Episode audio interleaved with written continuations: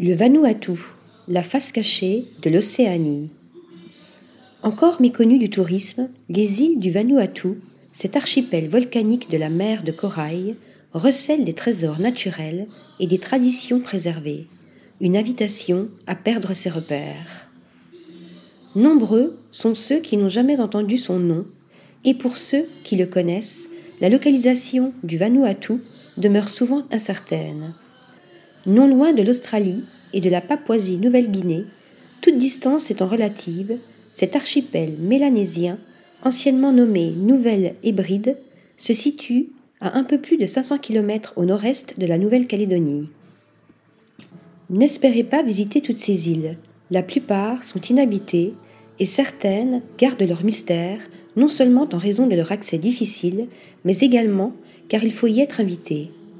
Si vous n'enfreignez pas de tabou, comme approcher d'un visage sculpté sur un tronc de la forêt, et vous conformez à la coutume que font respecter les chefs, vous aurez la chance de vivre des moments de partage inoubliables dans les villages isolés du monde.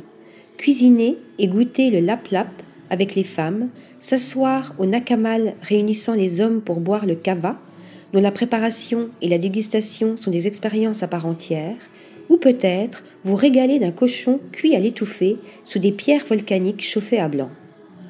De ce mode de vie, au contact de la nature, témoignent les danses comme celle du serpent, ou encore la musique de l'eau que les femmes font chanter en s'immergeant à mi-corps pour en jouer comme d'un tambour. La nature s'offre dans toute sa splendeur et sa rudesse, des plages paradisiaques d'Espiritu Santo à l'infatigable cracheur de feu qu'est le Yazur en éruption permanente sur Tana.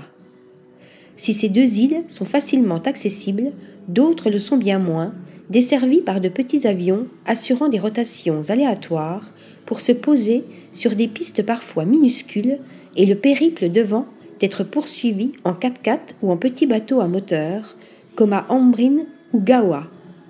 Il faudra ensuite des heures d'une marche exigeante dans la jungle pour atteindre une caldeira abritant les lacs de lave du Maroum et du Benbow ou rejoindre le lac Letas baignant le pied du Garet qui laisse planer sur les alentours sa menace explosive. De quoi se sentir une âme d'explorateur. Article rédigé par Sophie Ressa.